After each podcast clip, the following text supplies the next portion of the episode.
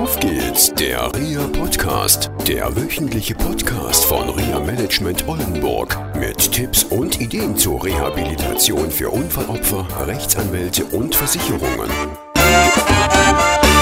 Hallo und herzlich willkommen zu einer neuen Sendung von Auf geht's, der REA Podcast. Heute bin ich wieder in Aurich bei Insa Schubert im Therapiezentrum Schubert und spreche nicht mit Insa Schubert, sondern mit Albert. Albert hatte Ende 2005 einen schweren Unfall gehabt und ist querschnittgelähmt. Ja. Und hallo Albert. Hallo. Okay, danke, dass du mit mir heute sprichst. Heute geht es um das Thema Motivation, selbstbestimmtes Leben.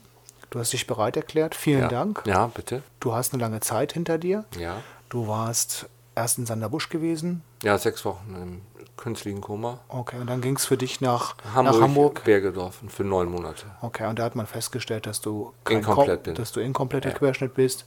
Und du hast mir im Vorgespräch erzählt, und das fand ich so spannend, am Anfang ging ja nichts und dann auf einmal bist du auch im Vierbettzimmer gewesen und Ja. Und dadurch haben wir uns dann zusammengerauft, also mit vier Leuten. Einige waren schon länger da und ich war der am letzten kam, da auf dem Zimmer. Und dann habe ich die erste Zeit bin ich da gar nicht mit klargekommen. Dann habe ich nur gelegen zu weinen, weil ich auch nicht wusste, was überhaupt und wie es weitergeht. Und dann haben die Leute haben mich dann auch aufgebaut. Na gut, das war, gab auch nicht immer schöne Worte, es knallte auch mal richtig, aber ich finde, das muss sein. Und nur so bin ich jetzt auch so weit, dass ich auch mal in den Arsch getreten worden bin und sage, du kannst, wenn du willst. ne? Ja.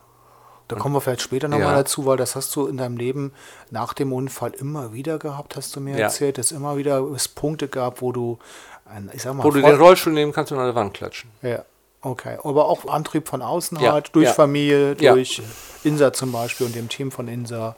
Da hast du also Sehr erlebt. viel. Die haben mir sehr, sehr geholfen. Ja, okay.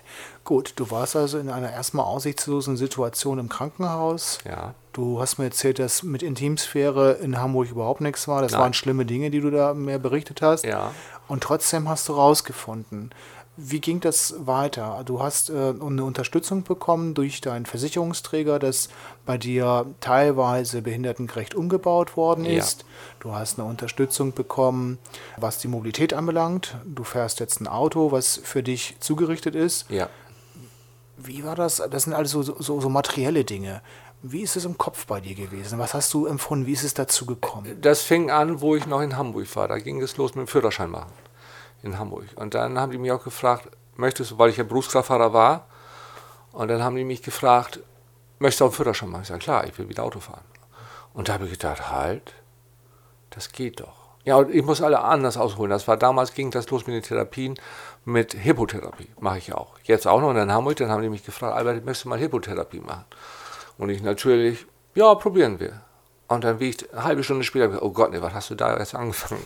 Ja, und am nächsten Tag gehe ich dann mit nach Hamburg in die Reithalle und dann muss ich aufs Pferd.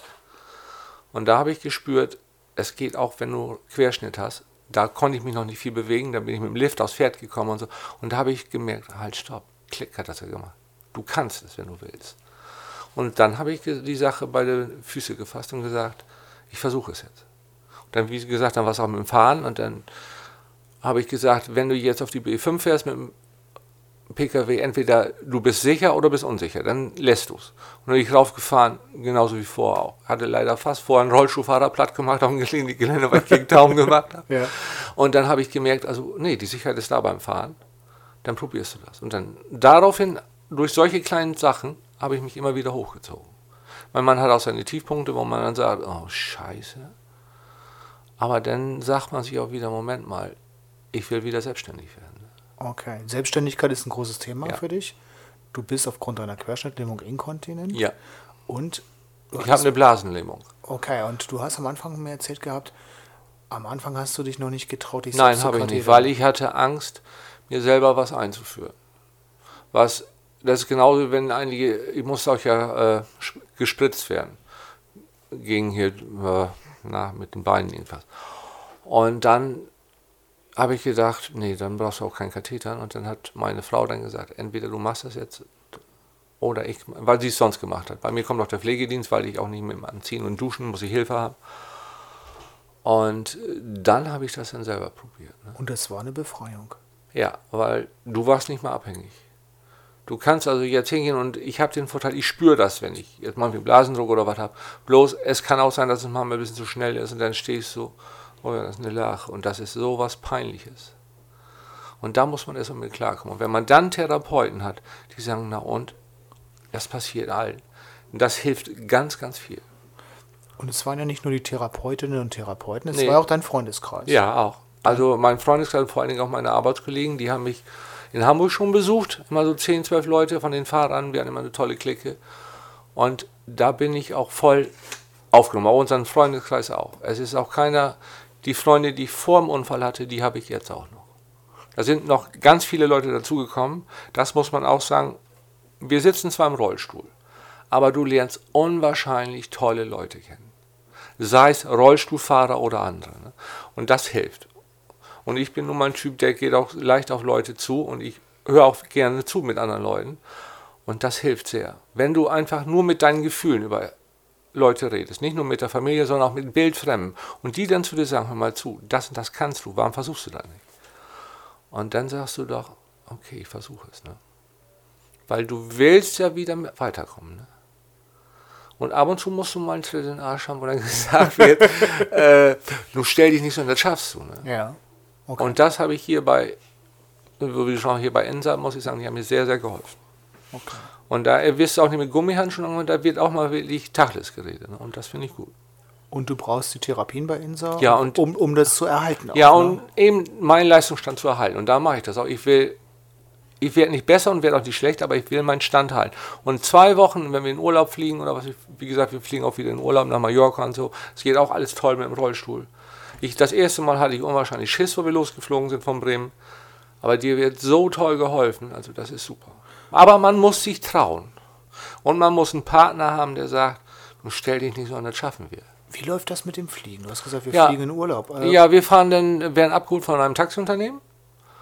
Dann fahren wir hin zum Flughafen und dann gehst du zum Terminal hin und gibst Gepäck ab und dann brauchen sie Hilfe. Ja, klar. Und dann holen sie dich ab mit dem Rollstuhl, du wirst zum Flieger gefahren. Entweder kriegst du einen Rollstuhl, der wie ein Flugzeugsitz ist, wird dann zum Dings gefahren, zum Gate hin vom Flieger und dann helfen die mir rein und dann setze ich auf den Sitz und fertig. Und du sitzt als Rollstuhlfahrer immer am Fenster, das ist immer ein Fensterplatz. Weil die sagen, du darfst nicht am Gang sitzen, dann müssen, wenn man das mal abstürzt, die Leute über die Loren turnen müssen. Nein, und dir wird überall geholfen, auch auf Mallorca, das ist super. Okay. Warst du nicht nur auf Mallorca, sondern auch woanders Ja? Lanzarote waren wir Ja. und Norderney gehen wir öfter hin. Dann nehme ich dann noch mein Handbike mit rüber. Da werde ich dann zur Fähre gefahren von meinem Schwiegervater. Meine Frau fährt dann mit den Hunden mit dem Auto rüber und ich fahre dann mit dem Handbike rüber. Und, lebt, und fahre dann auch auf Norderney mit dem Handbike durch die Düne. Das ist unwahrscheinlich ein tolles Gefühl. Weil wir auch vor dem Unfall haben viel Fahrrad gefahren. Und auch bei uns im Ort, wo ich herkomme, wo ich lebe, da fahren wir sehr viel mit dem Fahrrad. Okay. Das ist toll. Ja. Hättest du dir das vor vier, fünf, sechs Jahren Nein, vorstellen können? Nein. Hätte ich nie gedacht, dass es mal so wird. Hätte ich nicht gedacht. Weil ich auch absolut die Kraft nicht hatte. Ich hatte beim Rollstuhlfahren so Anfang, ich bin nur im Kreis gefahren, weil ich an der rechten Seite überhaupt keine Kraft hatte. Ich konnte kein Rollstuhltraining machen und ich hatte einen großen E-Rollstuhl.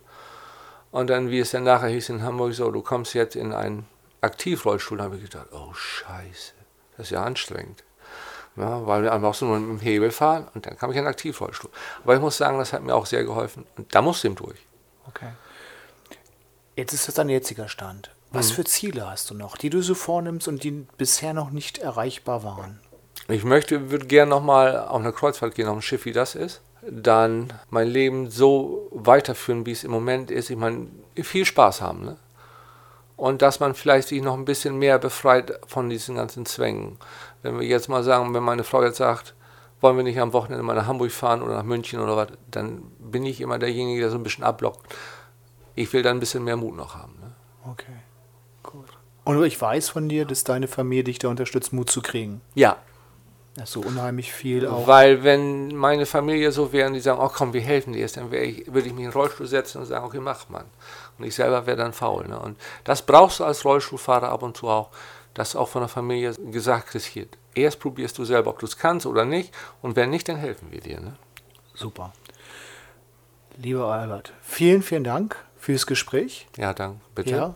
Und ähm, ich denke einfach, dass unsere Zuhörerinnen und Zuhörer viel Anregungen bekommen haben, was sie selber machen können. Ich glaube, man soll auch nie aufgeben, wenn man im Rollstuhl sitzt. Wenn man auch, was heißt im Rollstuhl, wenn man eine Behinderung hat oder auch sonst was, man darf nie aufgeben. Man muss immer versuchen und weitermachen. Weil nur so hat das Leben noch einen Sinn. Okay. Ja, Vielen, vielen Dank. okay, bitteschön. Okay. Tschüss. Das war eine Folge von Auf geht's, der REA Podcast, eine Produktion von REA Management Oldenburg. Weitere Informationen über uns finden Sie im Internet unter www.reamanagement-oldenburg.de.